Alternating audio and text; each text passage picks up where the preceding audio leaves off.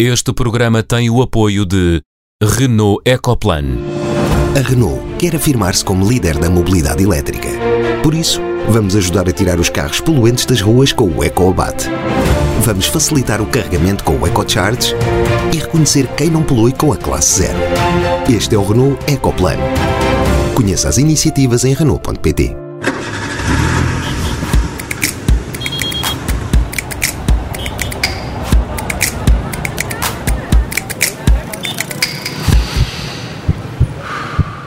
Sejam bem-vindos à segunda edição do Som Ambiente, o programa da Rádio Observador dedicado às questões ambientais. Como é hábito, com Catarina Grilo, bióloga marinho. Olá. Aliás, bióloga marinha, nunca acerto. o Henrique Pereira dos Santos, arquiteto paisagista. Olá. E Sofia Guedes Vaz, filósofa do ambiente. Bem-vindos. Uh, receberam um eco positivo do primeiro programa? Sim, dos amigos. amigos e família, eu costumo. Muito bem. No programa de hoje vamos conversar sobre um problema que se intensificou nos últimos anos em Portugal, o aumento de animais errantes, nomeadamente de cães, e o impacto que isso está a ter em algumas regiões do país. Mas antes de irmos ao tema da semana, o verde, amarelo e vermelho. Para quem não ouviu o primeiro programa, os membros residentes escolhem um facto, uma notícia ou uma intenção, aprovam-na ou chumam-na, ou mostram sentimentos dúbios em relação à mesma. Sofia, esta semana mostras sinal encarnado, vai para a decisão dos deputados da Assembleia da República que decidiram uh, suspender as obras uh, no metro Exato. Uh, o meu encarnado hoje vai a este imbróglio das obras de extensão do metro em Lisboa. O futuro das cidades tem que assentar num sistema de transportes públicos eficientes e abrangentes e não podemos andar a brincar às politiquices.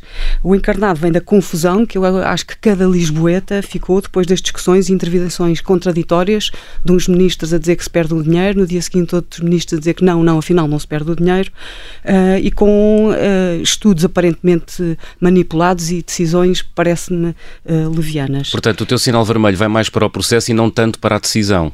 Vai, vai essencialmente vai para esta ideia de que Lisboa é, é uma das poucas capitais europeias que não tem um plano, um plano de mobilidade, o que faz com que as eh, decisões sejam um, um pouco tomadas a vulso, um, um, pouco opacas e sem escrutínio, escrutínio público. Agora, a discussão de qual é que é a melhor extensão do metro eh, está ao cargo do, do, do, dos, dos peritos e não se pode andar assim a brincar, parece-me, uh, e, e, e, pôr em causa anos e anos de estudo porque uns deputados gostam e outros não gostam, porque Loures é de uma Câmara de um partido, porque Alcântara não interessa, porque a linha circular. Portanto, andamos a brincar às politiquices e eu acho que isto é demasiado caro para o fazermos. Sinal encarnado. Catarina, mostras sinal amarelo porque Portugal é campeão dos carros eletrificados e dos usados importados. Sim, então, um, de facto, Portugal tem apresentado agora, relativamente a 2019, uh, 10% dos, dos novos carros uh, ligeiros são carros elétricos, o que é uma boa notícia porque uh, estamos a reduzir o parque automóvel que uh, emite poluição na sua utilização, mas por outro lado também estamos, somos campeões na compra de, de carros usados importados um, com cerca de 5 anos e meio de vida e 80% desses carros importados são a diesel, que é, uma, uh, é um combustível bastante mais poluente do que a gasolina. Portanto, estamos aqui neste mix entre somos campeões na eletrificação da mobilidade, mas também somos campeões na, na, na, na poluição inerente à mobilidade. Henrique Pereira dos Santos, sinal verde para uma cagarra. Anilha recuperada numa cagarra 40 anos depois. Não é uma gralha? Não, não, não.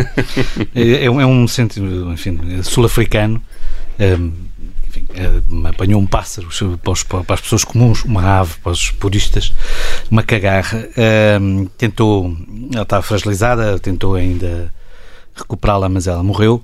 Ela tinha uma anilha e o interessante da história é que a anilha tinha sido uma anilha colocada nas Ilhas Selvagens, na Madeira, 40 anos antes. Isto é uma recuperação da anilha muito pouco vulgar, com 40 anos de distância maior parte dos bichos não tem essa vida e muito menos as anilhas que pomos nos bichos. Mas é, é importante e é, e é, um, e é também verde no sentido que, eh, de dizer às pessoas vale a pena continuar este esforço continuado de recolher dados uh, fundamentais, que não, sejam, não tenham utilidade prática no dia seguinte, eventualmente, mas que no conjunto produzem informação que, que nos é, além de ser um facto curioso. Isso é o espelho de que a ciência se faz uh, devagarinho, muito devagar, não é? Alguma sim, alguma sim. Sobretudo a ciência ambiental. Essa seguramente sim. e é, é, muito bonito. Uma, é. uma cagarra que foi das Ilhas Selvagens para a África do Sul. Demorou 40 anos a lá chegar, se calhar. Tem um bocadinho de poesia, digamos. Muita poesia. Fiquei cheia de inveja de não ter o verde esta semana. E o tema principal do programa desta semana é o aumento de animais errantes em Portugal. Há quase ano e meio que a lei proíbe o abate de animais abandonados. Acontece que os canis estão cheios, o número de animais vadios está a aumentar e as notícias de ataques de matilhas multiplicam-se.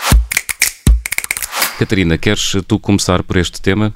Sim, um, então, um, aquilo que tem vindo a acontecer na, na, nos últimos dois, dois anos, dois, três anos, uh, portanto, foi aprovada uma legislação em 2016 no Parlamento, por iniciativa do, do PAN, uh, para acabar com o abate do, dos animais uh, nos canis. E o que aconteceu é que, de facto, não há capacidade, por muitas campanhas de esterilização que estejam a ser feitas, de facto, são insuficientes face à quantidade de animais que é preciso esterilizar. Um, e, e, aquilo que tem vindo a acontecer é que os canis não têm capacidade para receber mais animais uh, e esses animais continuam a ser abandonados e acabam por formar estas ditas matilhas e isto corre o risco de se tornar um problema de segurança pública e também, e também de saúde pública. Um, agora no Orçamento de Estado para 2020 foi anunciado mais uh, um milhão e meio de euros para estas campanhas de, de esterilização.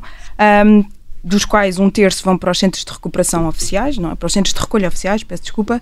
Um, só que, por exemplo, esse, esse, meio milhão para os centros de, de, de, recolha oficiais, isso dá para esterilizar só 10 mil cães, eh, só 10 mil fêmeas, um, 10 mil cadelas, porque isto tem um, um, um, apoio inerente por cada, por cada animal, o que é claramente insuficiente, tendo em conta que em 2018, por exemplo, foram recolhidos 36.500 animais. Portanto, Uh, temos aqui uma disparidade entre aquilo que, o esforço que se está a fazer para esterilizar estes animais e, uh, uh, e a quantidade de animais que é preciso esterilizar para impedir que continuem a, a, a multiplicar-se e, e, e a, formar matilhas. Há relatos o ano passado, por exemplo, na, na Costa da Caparica, de matilhas formadas ali na, nas dunas das praias e que deambulavam pelo meio dos, dos varaneantes, não é?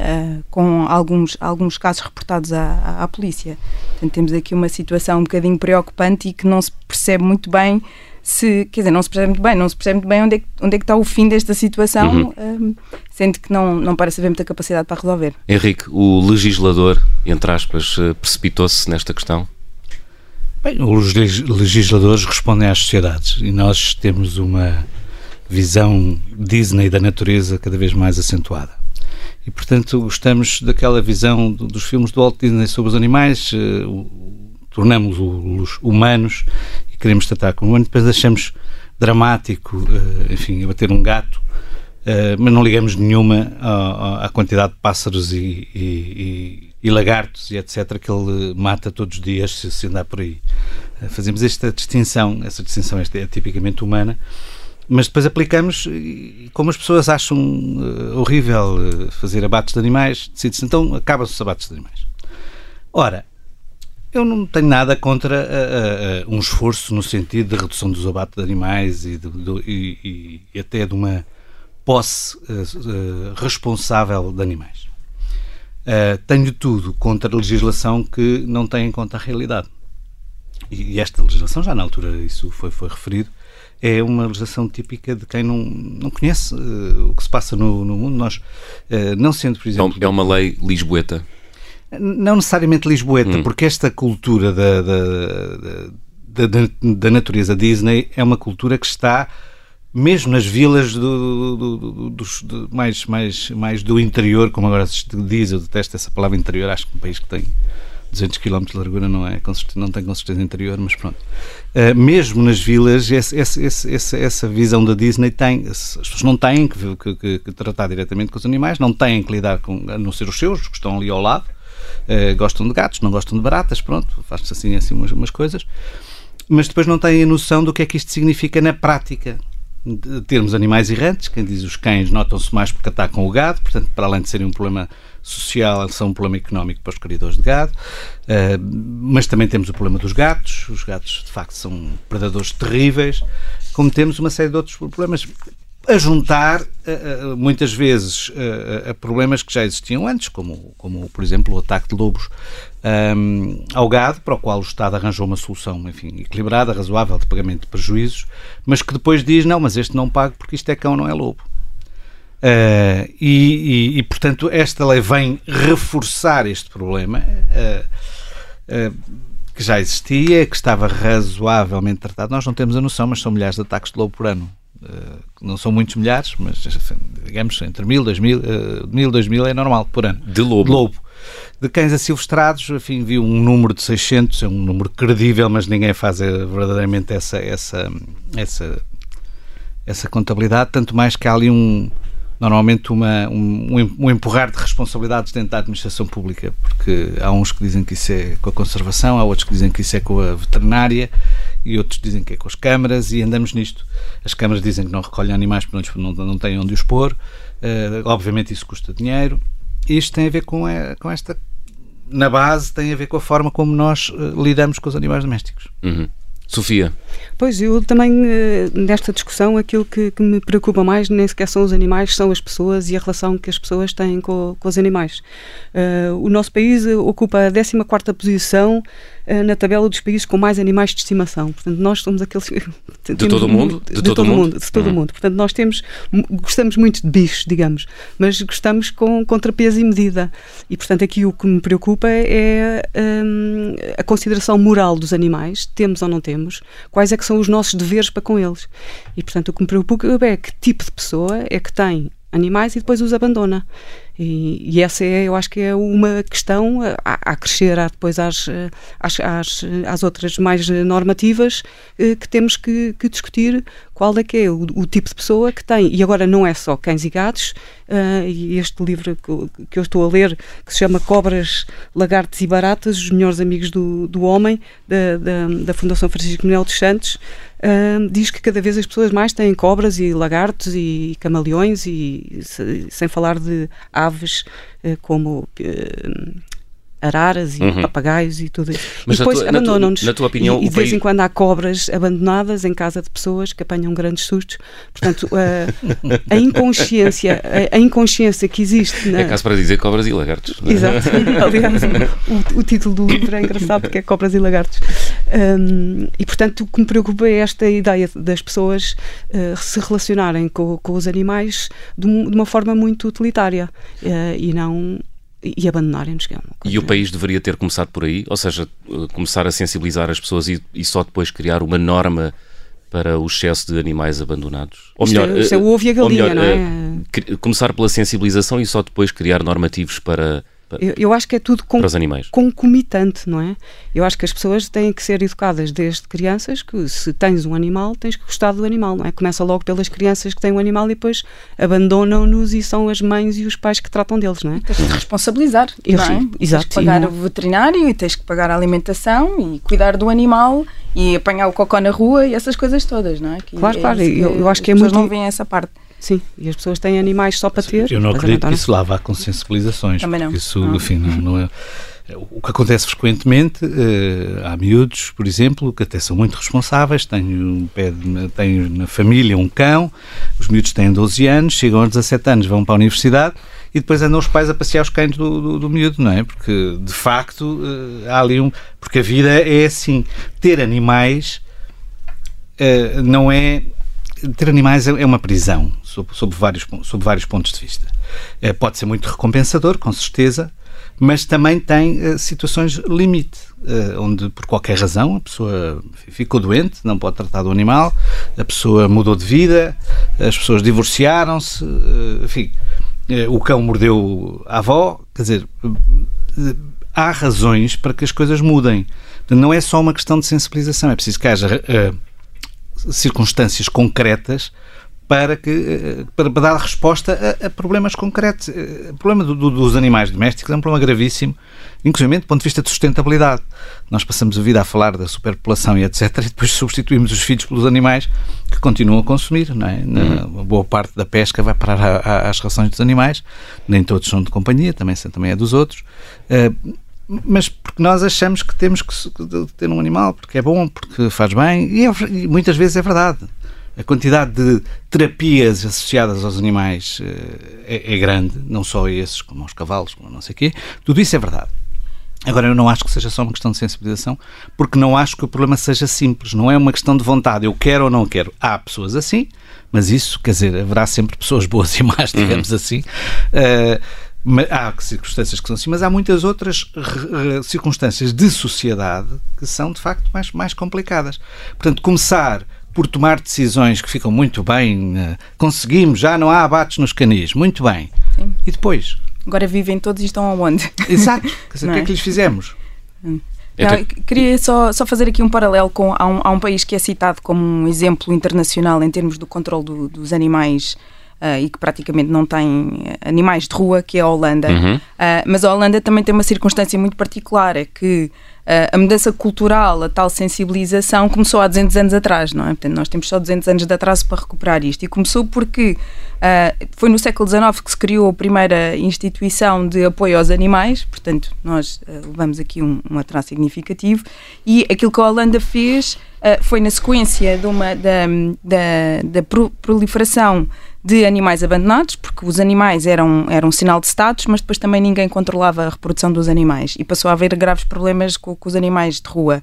Uh, e, e houve uma epidemia de raiva e aí teve que se fazer alguma coisa, não é? Espero que não, não cheguemos a esse ponto aqui, aqui em Portugal, não é? Com, com as doenças que vêm, a raiva, a tinha, etc. O que é que eles dizem? As doenças, com os ataques diretos a pessoas. Sim, sim. As, Essa possibilidade sim, existe, as, sim, é real. As, as, duas coisas, às pessoas, aos outros animais, aos impactos que têm na biodiversidade, etc. Mas o que é que eles fizeram, o que fizeram foi, tem um, um, sistema muito bem montado de recolha de animais abandonados, portanto, há, há, uma, há, há equipas ou brigadas de recolhas de animais abandonados, esterilização, vacinação e só depois é que se pode libertar Fizeram outra coisa, que é promovem a adoção e taxam fortemente a compra dos animais em loja ou junto dos criadores, exatamente para promover a, a adoção daqueles que são abandonados. Além disso, os, os canis que existem na Holanda faz, têm um papel importantíssimo, porque o que eles fazem é não dão um animal a qualquer pessoa.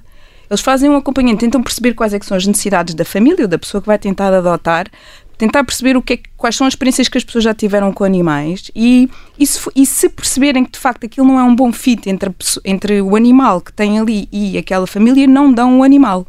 Portanto, é, é a coragem também de, de, assumir estas coisas. Obviamente com um investimento muito grande por é trás. dizer que é? nós, com os problemas que nós temos na adoção de crianças, nomeadamente falta de recursos, tentar transferir essa solução assim diretamente para a adoção de animais, porque basicamente é isso que está a, ser, que, que, está a falar, é, é exige dinheiro, exige recursos. E é Portanto, é, o, o, problema que... central destas decisões que são tomadas a proibir os abates é porque é uma solução falsa assente na ideia de que há soluções sem necessidade de dinheiro e sem necessidade de recursos. Não é verdade.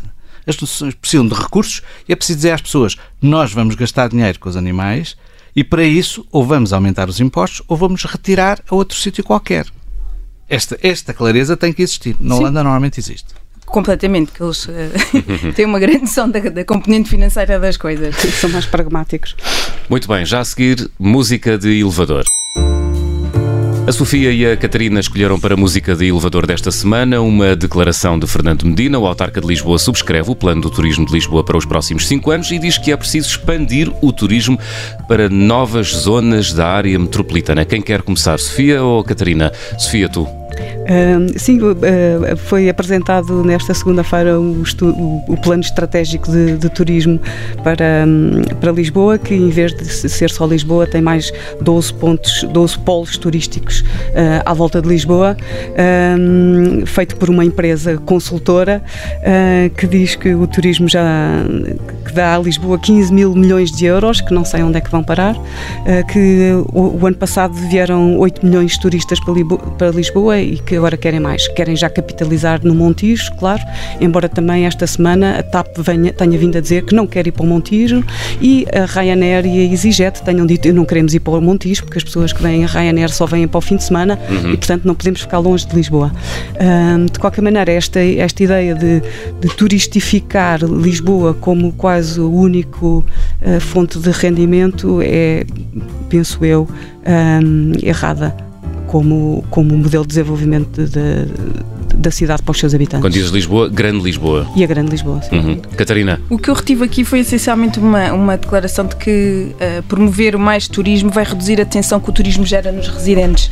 Um, e, e, quer dizer, eu percebo que possa promover o turismo noutras zonas que não a cidade de Lisboa, possa reduzir um bocadinho a pressão em Lisboa, mas também vai aumentar uhum. noutras, noutras zonas. Portanto, uh, uh, acho que, que, que isto é, é, é, é, conversa para encher os nossos ouvidos, que soa, parece muito interessante. Era seis vezes, né, né, estava anunciado que era seis vezes uh, uh, igual à, à Auto Europa. Um, às vendas da Auto Europa. Às vendas da Auto Europa, exatamente. A Auto Europa não é só as vendas, não é? Hum. Tem 200 empresas que trabalham para a Auto Europa. Portanto, o seu valor económico é completamente diferente das vendas. Henrique, queres entrar nesta mini discussão? tu não, não subscreveste a música de elevador desta semana? não, eu, bem, primeiro ponto, eu acho que planos são papéis. Uh, segundo, uh, o turismo desenvolve-se independentemente da vontade do, do Presidente de Câmara. Terceiro, Roma tem dois mil anos de turismo e está lá bonita. Uh, Barcelona, Barcelona está ficar zangada com o turismo e os portugueses também. Uhum. Um, portanto, não tenho a certeza que as casas em Lisboa são mais caras que em Barcelona. Isto já é inadmissível. Já é, é, é inadmissível uh, atendendo a que temos um, um, custo de vida muito mais caro. Muito, muito mais bem. Fim da primeira parte do Som Ambiente. Regressamos daqui a instantes. Vamos conversar com um pastor de Trás-os-Montes e olhar para uma raça bovina portuguesa. Até já.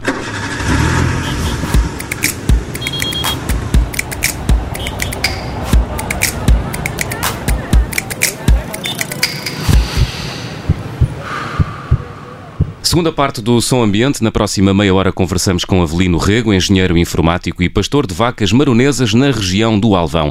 Antes de mais, Avelino, muito obrigado por ter vindo de propósito de Vila Real a Lisboa. É um gosto tê-lo neste programa. Nos últimos anos e, sobretudo, nos últimos meses, tem-se diabolizado muito a carne de vaca, associando-a ao aumento das emissões de gases com efeito estufa. Mas nem todas as vacas têm efeitos nocivos para o ambiente e já se está a rir. E aos, há até as que têm efeitos positivos, como é o caso da vaca maronesa, que até pode ter os dias contados, é isso? Antes de mais, obrigado também pelo convite. Venho precisamente do Distrito de Vila Real, Conselho de Ribeira de Pena. O, efetivamente, a vaca maronesa, pelo, e, e, outras raças de montanha, podemos estar a falar da arauquesa, da, da caxena, ou raças adap, adaptadas a pastos pobres, que conseguem transformar vegetação, que uma vez acumulada uh, é facilmente um fator de risco de grandes incêndios, ou em produtos de, de grande valor como, como, como a carne ou, o leite, se tivermos a, a, a falar também de, de produtos de, de, cabras. Portanto, o que está a dizer é que a vaca maronesa é um, é um bom sapador e uma boa fonte de alimento. Um, os, os herbívoros de, de, de montanha um, são uma, uma boa forma de fazer a gestão de espaços, de espaços naturais e esse será o principal produto que, que esses uh, animais podem produzir para a sociedade e, além disso, produzem excelentes alimentos, sim. Ovelino, mas quanto é que representa esse serviço de ecossistema na gestão do baldio? Isto é, qual é o peso financeiro dos serviços de ecossistemas na, no rendimento do baldio? Os serviços de ecossistema não estão a ser pagos. Não, ou não há não há um pagamento pelos serviços do ecossistema, que eles não são propriamente reconhecidos pela, pela sociedade. Quando, quando, diz, uh, quando diz reconhecimento do valor do ecossistema, significa que todo o trabalho, entre aspas, que as vacas maronesas desempenham na montanha e na, na, na paisagem não é recompensado pela sociedade? É isso? Não há um reconhecimento público de que uma pessoa esteja a fazer uma gestão de paisagem ou, as pessoas ainda olham para os criadores de, de vacas marronesas como uns simples produtores de carne. Diga uma coisa, mas, mas o reconhecimento público de que está a falar é uma medalha, é uma visita do Sr. Presidente da República ou é dinheiro? Um, é, é, isso tudo também que, se existisse, se, se teria uma repercussão em dinheiro. Como não existe, também não há essa. Diretamente ou no preço da carne?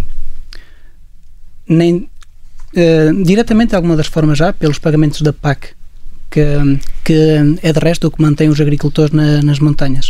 Uh, eu, se analisar o meu rendimento, 60% é, é dos, das ajudas da, da política agrícola comum.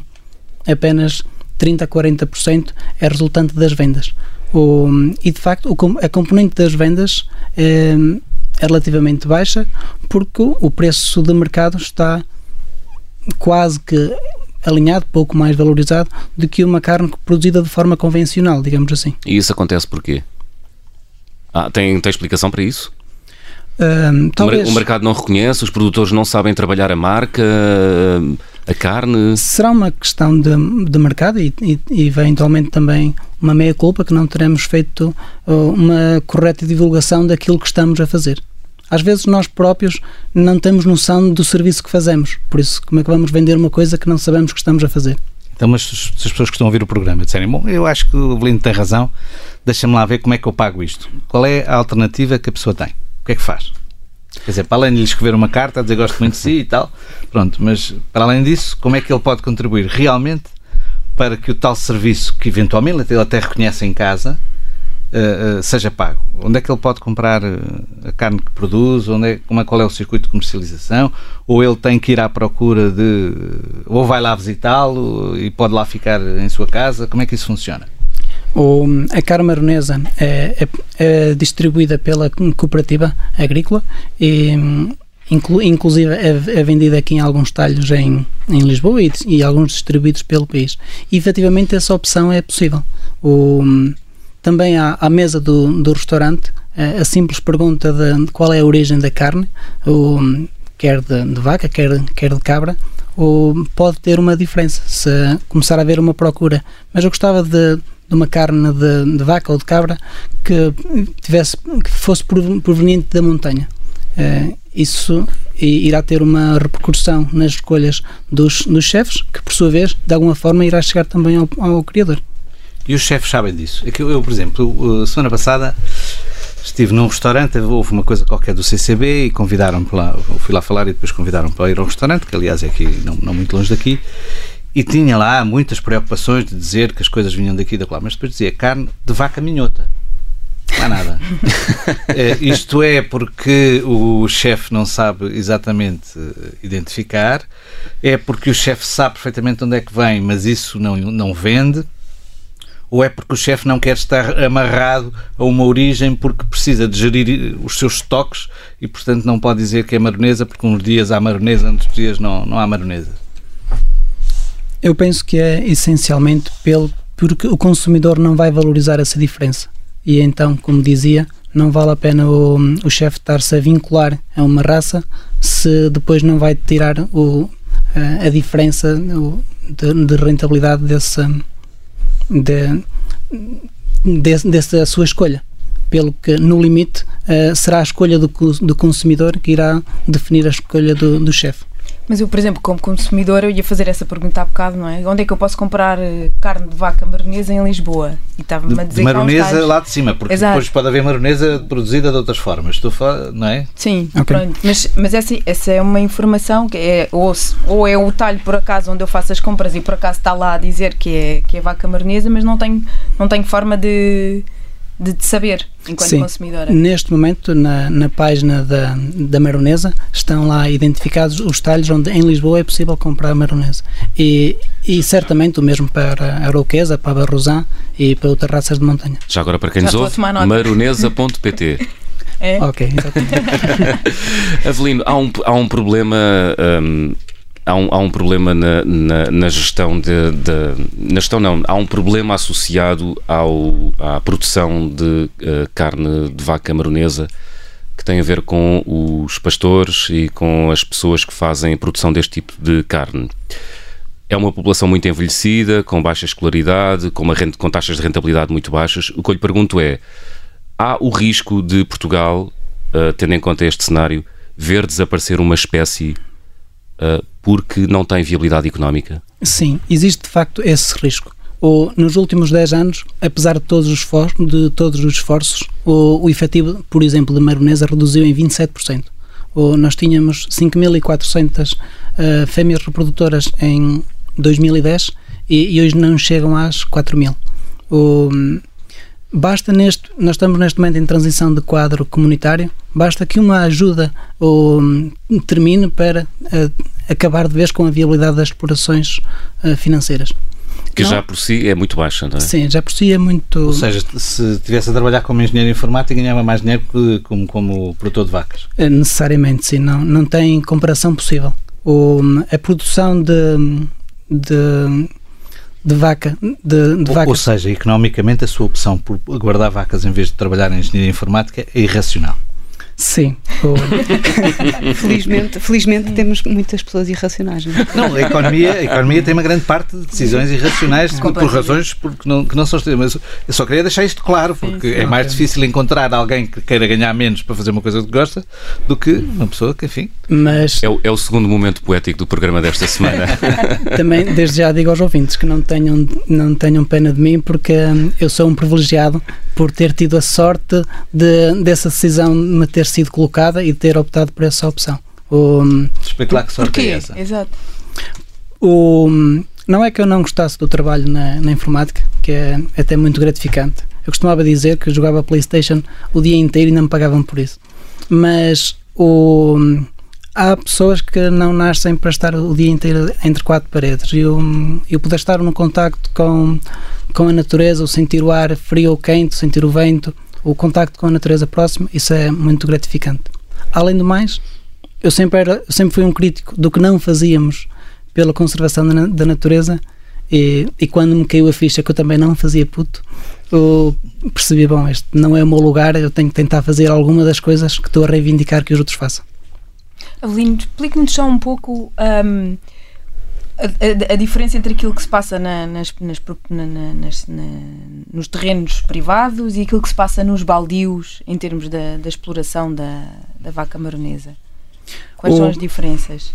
Os terrenos privados, se estivermos a falar no, na, na minha aldeia, por exemplo, são essencialmente lameiros. Nós, nos lameiros, produzimos, uh, produzimos feno que, que vai que vai servir de alimento aos, aos animais depois no inverno, quando a serra não tem disponibilidade forrageira. Depois, de abril a setembro, entradas de outubro, um, os animais andam exclusivamente na, na, na serra e alimentam-se por entre o, o, pasto que há entre as, entre, entre as pedras. O, esse espaço é, é comunitário, não tem valor agrícola, por assim dizer, eu não posso lá, não, não consigo mecanizar a agricultura naqueles espaços, mas os nossos animais conseguem tirar o uso daquilo e, o, e transformar um, o que potencialmente ia ser um, um, um, risco pela vegetação que se vai acumulando e, e com as secas prolongadas é que cada vez são maiores, nós estamos a criar condições para a proliferação de grandes incêndios, o, nós estamos a fazer a gestão desse, desse risco de incêndio e a transformar um risco em produtos de, de elevada qualidade. E esses baldios onde, uh, onde estava a dizer que não é possível mecanizar a agricultura e, portanto, são utilizados como zonas de pastagem, são partilhados por quantas pessoas? A minha comunidade, a viver na aldeia, vivem 138 pessoas, sendo que abaixo dos 40 anos somos apenas 20. E todos eles uh, fazem a utilização de baldios neste momento ou são padeiros, uh, informáticos, seja o que for? Isto é, as pessoas podem viver na, na aldeia e não, e não viverem da, do, da envolvente da aldeia, não é? Sim. Um, as, temos algumas pessoas que trabalham um, que, que, trabalham na, temos alguma, alguns professores que estão a viver na aldeia e trabalham na, na sede do Conselho, temos pessoas a trabalhar noutros, noutros setores, mas em termos de população ativa, nós temos umas 80 pessoas ativas e 50 trabalham na agricultura e 30 trabalham noutros serviços. Mas é que no caso da produção pecuária uh, não dá para fazer o que se faz muito, por exemplo, no Minho, em que a pessoa tem, trabalha numa fábrica e depois tem a horta e tem os campos e tal, porque é um trabalho complementar, um trabalho parcial. Isso na produção pecuária provavelmente não é tão, tão fácil. Não. Uh, efetivamente, há pessoas que trabalham em fábricas e têm ainda assim as suas três ou quatro cabras ou, ou uma ou duas vacas porque antes de ir para o trabalho um, deixam-nas no, no, lameiro e, e, quando, quando voltam recolhem-nas. Mas nesse caso não fazem, no que há pouco me perguntava, a gestão da serra. Utilizam apenas os terrenos uh, privados onde os animais estão ali confinados. Mas não, não há problema em escoar a carne, toda a carne é vendida. Sim, neste momento em termos de, de escoamento, a cooperativa está a fazer um bom trabalho e, e temos tido uh, o escoamento que, de toda a carne que produzimos. Poderá não ser ao preço que, que gostaríamos. Pois, porque os, os, portugueses comem, comem muito, comem mal e desperdiçam muito, não é? E carne, então, nós consumimos mais de 100 quilos de carne uh, por, por, ano, por pessoa. Portanto, comemos 300 gramas de, de, de, carne por dia. Portanto, nós comemos muita carne e importamos, uh, coisa que não fazíamos há 30 anos atrás, importamos uh, carne de, de vaca. Um, Sim, em portanto, termos de produção de carne, o país apenas produz metade da carne que, que consome.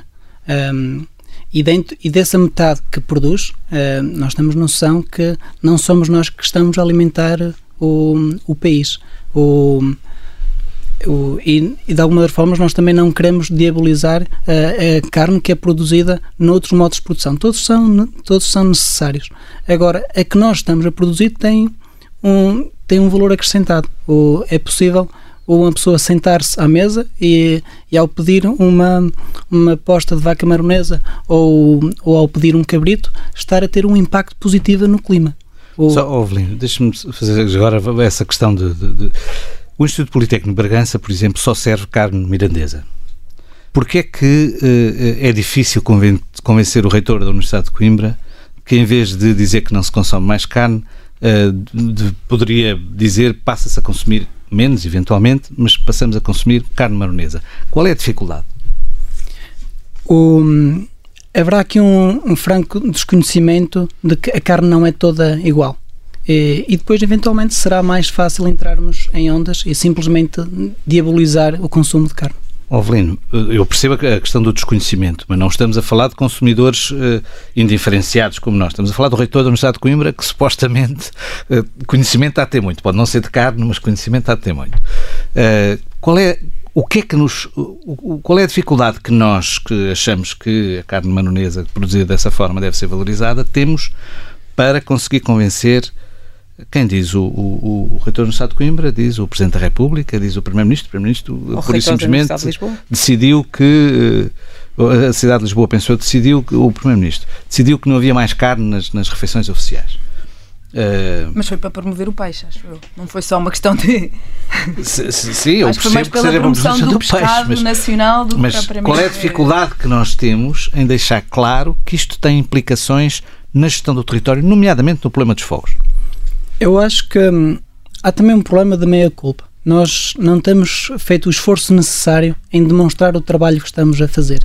E, hum, pelo que este é o ponto em que estamos, o que, que não foi feito, não foi feito, mas por um lado temos de garantir que os serviços do ecossistema que dizemos que prestamos, efetivamente prestá-los, e, e, nesse, e nesse aspecto o, estamos agora a trabalhar precisamente com, com o Instituto Politécnico de Bragança para medir então o impacto uh, de, de, sequestro de carbono que conseguimos ter na vegetação e, e pôr números nas, nas coisas e depois chegar às instituições e dizer oh, estes são os, os, indicadores, estes são os objetivos a que nos propomos e estamos a ter oh, esta taxa de sucesso. Uhum. Então vamos responder aqui uma hipótese académica. Por hipótese académica, um reitor de uma universidade está a ouvir-nos nesta altura e faz a pergunta: Eu quero encomendar carne maronesa àqueles produtores do, da Serra do Alvão.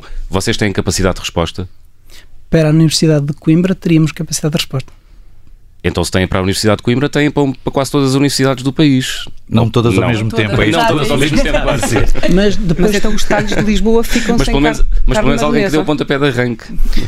Não, mas o problema não é o escoamento, porque o Avelino disse que a carne era toda escoada. Sim, Portanto, sim, o problema é o preço. Não, o, Se alguém quiser pagar mais, porque portanto desapareceu, paga mais, não é?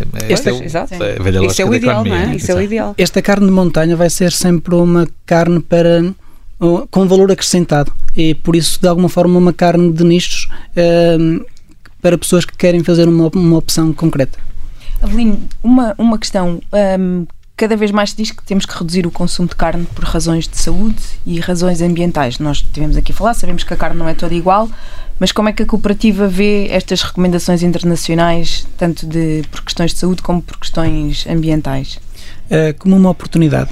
Ou porque hum, não há problema em, em reduzirmos o consumo de carne, porque nós até nem, nem, nem produzimos assim tanto para ter, vender, para ter para vender, mas se as pessoas fazerem uma escolha de carne com um menor impacto no, no ambiente ou como nós um, como nós consideramos que, que, que, até tem um impacto positivo ou produzirmos uma, uma carne de valor acrescentado, uh, não há problema em que as pessoas consumam menos, desde que o menos que consumam, uh, que estejam a consumir, tenham uma origem mais sustentável.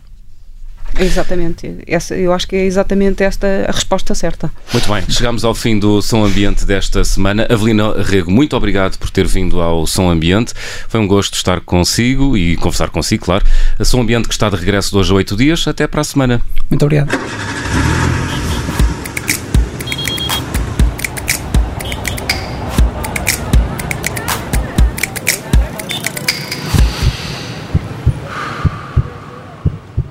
Este programa teve o apoio de Renault Ecoplan. A Renault quer afirmar-se como líder da mobilidade elétrica. Por isso, vamos ajudar a tirar os carros poluentes das ruas com o EcoAbate.